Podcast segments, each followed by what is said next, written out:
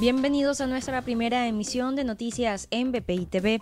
A continuación, las informaciones más importantes de Venezuela y el mundo de este martes 6 de julio.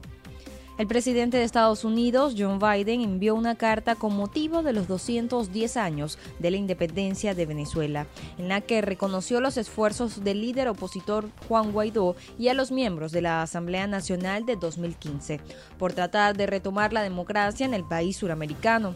Biden a su vez expresó su compromiso con la lucha democrática de la nación. El Cristo Redentor de Río de Janeiro fue iluminado con la bandera de Venezuela para conmemorar la independencia del país.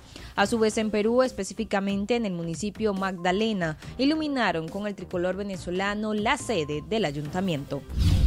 Canadá expresó su preocupación por la detención de Javier Tarazona y otros tres defensores de derechos humanos, miembros de Fundaredes. La sede diplomática recalcó la importancia de la labor de los defensores de derechos humanos para una sociedad democrática.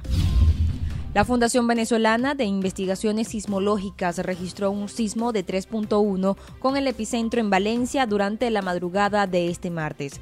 La entidad registró una profundidad de 13,8 kilómetros y a su vez el movimiento telúrico se sintió en los estados Sucre y Falcón. Para el desarrollo de estas y otras informaciones, los invitamos a sintonizar nuestra señal en vivo y contenido on demand en bpitv.com o a través de Roku, Apple TV, Amazon Fire y nuestro canal de YouTube. Síganos en las redes como arroba bpitv.